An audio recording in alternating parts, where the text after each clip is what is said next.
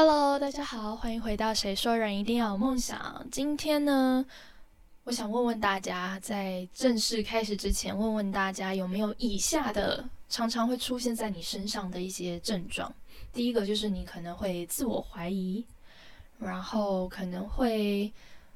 总是觉得自己能力不足，觉得自己做不好，觉得觉得自己达不到别人的要求。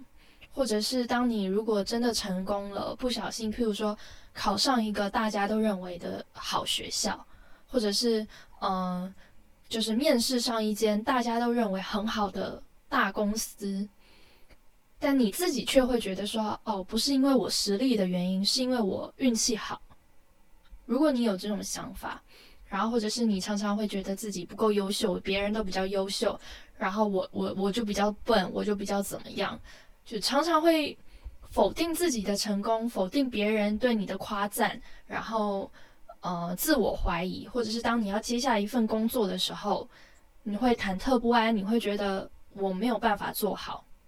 如果有刚刚我说的，就是以上的这些种种特征的话，那恭喜你，你可能是有冒牌者症候群。为什么要说恭喜呢？不是因为这有有这样子就是冒牌者的这种思考模式是一件好事，而是恭喜你的原因是因为今天我就是要来谈这个，然后我就是要来告诉你怎么样可以解决自己冒牌者症候群的这种呃方法。然后我今天会列举五个我自己觉得蛮有效的方法。那冒牌者到底是什么？我刚刚稍微。就是列了几个特征嘛，所以大家应该也可以想象，就是常常会觉得自己不足，然后觉得自己不够优秀，然后会自我怀疑，甚至当别人呃夸奖你的时候、称赞你的时候，你都会觉得啊不敢当、不敢当，对不对？就我我个人是这么觉得啊，就是我们华人社会啊，从小真的是。学习太多所谓的谦虚这件事情了，就是我们非常不习惯接受别人的夸奖。其实很多欧美国家，他们只要你你夸奖他，你说他今天穿的裙子很漂亮，然后今天化的妆很美，然后啊怎么样都可以，你就是随口夸奖他们一句，他们都会很开心的跟你说谢谢，然后也会夸奖你一句，这对他们来说是日常。可是我觉得对于我们的生活来中，呃，我们的生活来说。很难，就是第一，我们其实比较少这样子，就是很很很突如其来的就去夸奖人家说，哦，你今天穿的很漂亮，好像很少，对吧？那如果你真的去夸奖一个人，通常都是真的觉得某一个能力上面或者是什么上面让你刮目相看，让你觉得哇，眼眼睛一亮这样子。所以，嗯，我们很少被夸奖。然后，当我们被夸奖的时候，我们的。华人社会从小灌输我们的这种观念，又是我们要谦虚啊，没有啦，没有啦，没有，就是比较幸运啦。哦，没有啦，那是就是刚好买到这个衣服，然后啊，没有啦，我今天就是随便画一画，也就是对，有没有？就大家都不敢承认，或者是不敢大方的去说谢谢，谢谢你的夸奖，谢谢你的称赞，大家都会说啊，没有啦，没有啦，这是我们的社会造就的。当然，呃，冒牌者症候群。他会是更严重的，不是单纯的谦虚，他是已经有点谦虚到你骨子里了，就是你真已经不是只是表面谦虚一下，而是真的你的内心也认为自己其实不足，认为自己其实不优秀，认为自己其实不够好，然后没有办法承担这样子的呃美誉，然后这样子的赞美，对，所以冒牌者冒牌者症候群是这样子的。那，呃，这样子的群体其实女生又更多，就是在女性里面又更多。我自己的理解啦，是不是有那么一点可能是因为这个社会下从以前，虽然现在的社会已经比以前好很多，但是在。更以前，就是女性的地位相比在社会里，相比于男性都是比较低的，比较容易被贬低的，比较容易被被人呃抹去优秀点的，会觉得啊，她就是柔弱，不能自理，然后她就怎么样？对，所以有这我我个人觉得有可能有这样子的原因，导致社会上呃拥有冒牌者症候群是以女性居多的。那今天我就是要来跟大家分享五个我自己觉得可以稍微的去改变，嗯，冒牌者症候群，然后它会影响你生活嘛？那如果改变的话，你的生活就会变得更好。那第一点呢，我觉得是最最最重要的，就是觉察。然后也很幸运的，如果你今天刚好听了这一集的 podcast，然后前面刚我听我讲，就是稍微解释一下冒牌者症候群是什么，然后你觉得你自己是冒牌者症候群的话，那非常恭喜你，第一点你就做到了，你你觉察到了，你发现了，你发现你有冒牌者症候群的这样子的呃心态，对，那。觉察也是我在我记得是上一集吧，就是我讲那个什么信任和绑架的时候，我我说了是非常非常重要的一个能力，所以这个我也是放在今天的第一点，就是首先你要先发现，你要发现你自己是有这样子的呃情况，那这样子你才可以在未来的时候，当你又。发生或者显示出一些比较冒牌冒牌者症候群会有的思考模式的时候，你才可以有觉察的动作，因为你知道这是什么，然后你知道你自己有这样子的思考模式，所以你现在又陷入了冒牌者症候群的思考模式，这个时候你就可以觉察到，这是第一个。好，再来第二个呢，就是专注于事实，然后寻找证据，这是什么意思呢？就是。第一步是先觉察嘛，觉察到代表什么？在你的生活周遭、生活的环境里，然后你遇到的所有事情，你可以有觉察这个动作之后，你发现哦，我现在好像要陷入就是这个冒牌者症候群了。就是他刚夸奖我，然后我我完全觉得我配不上这个夸奖，我完全担当不起这个夸奖，我真的只是幸运，我真的只是好运。当你发现这件事情的时候，就来。到第二件事情，就是专注于事实，寻找证据。这是什么意思呢？就是专注于事实，就是当别人夸奖你的时候，譬如说他说你今天穿的这件洋装很好看，那关注于事实是什么？就是你不要去先贬低自己，你就开始思考：对，如果今天你不穿这个洋装，你把那个洋装挂在架上，看着它，这个洋装是不是就是好看？好看，你觉得好看，你才会买回家，对吧？买回家挂在你的衣橱上，你觉得好看，你今天才会穿出门，对吧？所以，呃，专注于事实就是这样，就是用理性的方法，然后把自己拉到，呃，第三者的一个角度去看待这件事情，夸看待别人夸奖你的东西，然后寻找证据也是，呃，如果你是在工作中，然后可能。就是主管让你，比如说一个礼拜后交一些专案报告啊，或什么，然后你就开始觉得哦，我做不到，不行，不行，来不及，我觉得我不行。这个时候就要干嘛？就是专注于事实，寻找证据。专注于什么事实呢？寻找什么证据呢？就是你要开始回过头去看你以往的成就，你以往的成绩，你以往做的专案，你都是花多久时间做好的？那你是不是都有在最后的 d a y l i n e 发出去一个作品，然后可能还是一个嗯合格的，就是没有被主管有太多挑剔的。那这个时候，这就是你的证据，也是事实，就是你就会发现说，哦，你的担心其实只是你的担心，你可以做得到的，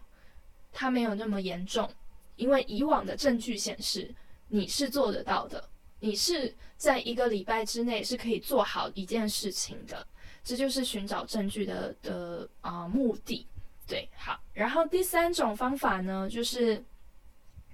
呃，把对于自己的这种不肯定，然后自我怀疑，然后觉得自己不够好的这种这种想法。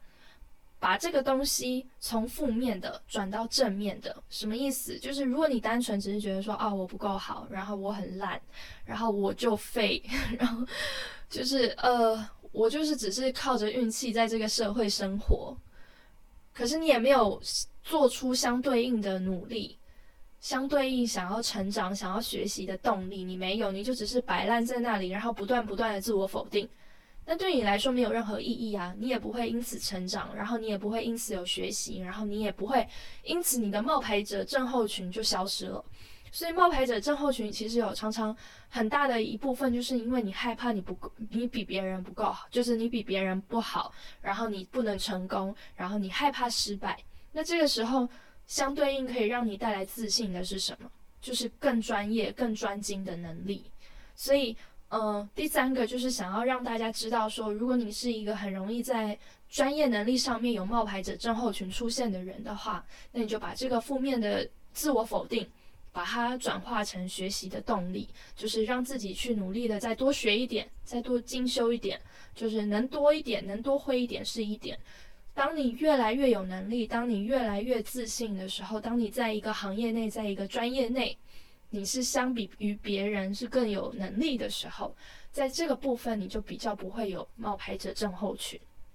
你就不会觉得自己能力不足，你不会觉得啊，我只是运气好。因为你会非常知道你的能力在哪里，这是第三个。然后，呃，第四个，我觉得也是大家很容易产生冒牌者症候群的，就是一个 moment，就是不要揣测别人对你自己的看法。我们很多人都太在乎。别人对自己怎么看了？别人觉得自己怎么样？到底是好还是不好呢？然后别人是不是喜欢我呢？我是不是在别人眼里是很完美呢？我的能力是不是在别人眼里是好的？还是他觉得我很笨？我们常常会担心别人怎么想我们，可是我们从来没有就是很认真专门的跑去问别人说你怎么想我？你你觉得我怎么样？我们从来不会，我们永远只活在自己的想象中。揣测中，然后自我怀疑，觉得啊，别人只是表面上这样子，其实他私底下一定会觉得我不够好。对，那这个揣测就是非常非常没有必要的，因为你又不去求证。我刚刚前面第二点有说要寻找证据嘛？如果这个时候你自我怀疑，然后你呃冒牌者症候群出现，你觉得别人可能不喜欢你，或者是觉得你不优秀的话，那这个时候你该做的是去寻找证据，你去证明。证明你的想法是对的，那要不然的话，如果你只是胡乱的揣测别人对你的想法，然后你就把它当做是真实的，你就把它当做对，别人就是真的这么想你的话，那就完全没有意义，只会让你陷入在一个自我否定的环境里。然后其实你觉得是别人在否定你，其实不是，这些全都是你想象出来的。所以自始至终否定你的是你自己。这是第四个想要跟大家分享，就是不要随意的用自己的想法去揣测别人对自己的看法。那第五个呢？我觉得蛮有用的。第五个就是试着告诉别人你有冒牌者症候群。那这个人你可以选择，你可以选择是对你来说有点陌生，你现在在他面前你很没自信，然后你觉得你自己就是。呃，能力很差，或者是你去找一个是对你来说很亲近、很熟的人，他也会想要了解你在想什么的这样子的人，去跟他说你有冒牌者症候群，都可以，就自己去决定。那为什么我说可以试着告诉别人，呃，你有冒牌者症候群呢？因为其实通常你会发现，当你说出去之后，很多人都会给你正向回馈，他们都会很惊讶。怎么会？你怎么会自我怀疑？怎么会？你怎么会觉得你自己匹配不上？怎么会？你怎么会觉得你自己没有能力？然后，甚至是当如果有一个人去夸奖你，然后你觉得你自己其实没有他说的这么好，然后你开始有点自我否定、自卑、自我怀疑的时候，你去跟对方说：“哦，其实我有点自，就是冒牌者症候群。”当对方知道的时候，他一定很惊讶，他一定会跟你说。我是真的觉得你很棒，就是你的你刚刚的那个报告做的很棒，或者什么什么，所以我才夸奖你。我从来就不是因为就是就是看错你，我的眼光我我看的是对的，我就是真的觉得你很棒。所以第五点，我觉得是你可以吸收到正能量或者是正向思考的一种方式，就是你去试着告诉别人你有冒牌者症候群，通常你会反过来吸收到很多正能量的东西跟反馈。然后让你自己更有自信，或者是去嗯看清哦，原来就是我真的没有那么差，原来嗯别人真的我觉得我很好，这是一个好。然后这以上呢五点就是我自己嗯，觉得可以帮助冒牌者症候群的五种方法。然后，如果今天你第一次知道冒牌者症候群是什么，然后你发觉自己好像有那么一点冒牌者症候群的现象的话，你也可以多上网去看看，然后你会发现有非常多人都有这个状况，所以你不孤单。然后它也不是什么什么什么病还是什么，它就是一个，我觉得是可以说是一种性格吧，就是在性格上面。嗯，会比较容易自卑的一种一种一种个性，所以当你今天知道了之后呢，以后就可以做出相对应的啊对应方法，然后解决办法，然后就可以让自己活得更自信、更自在。我觉得不用说到嗯一个很自大，然后完全不谦虚的人，我觉得也不用这样子，这样子应该也不受欢迎。但是我觉得在合理的范围内，在你自己真实拥有的啊。不管是专业能力啊，或者是你真实应该要被人夸奖的地方，就不要去过多的怀疑，或者是去否定自己被夸奖的东西。那我们就可以活得更自在，然后我们也会更有自信。我觉得自信的来源其实很多地方，这就是其中一个地方。当然，如果你有冒牌者症候群的话。很难有自信，老实说，真的蛮难的。那自信，你又可以影响到你的气场，你可以影响到你跟别人对谈的方式，这是有很多很多这种一环扣一环的感觉，就是它是一个连结的，有连结的，所以这个会让你的生活，我觉得会更好、更顺利，然后也会更开心。那这就是我今天的分享，那我们就下次空中再见喽，拜拜。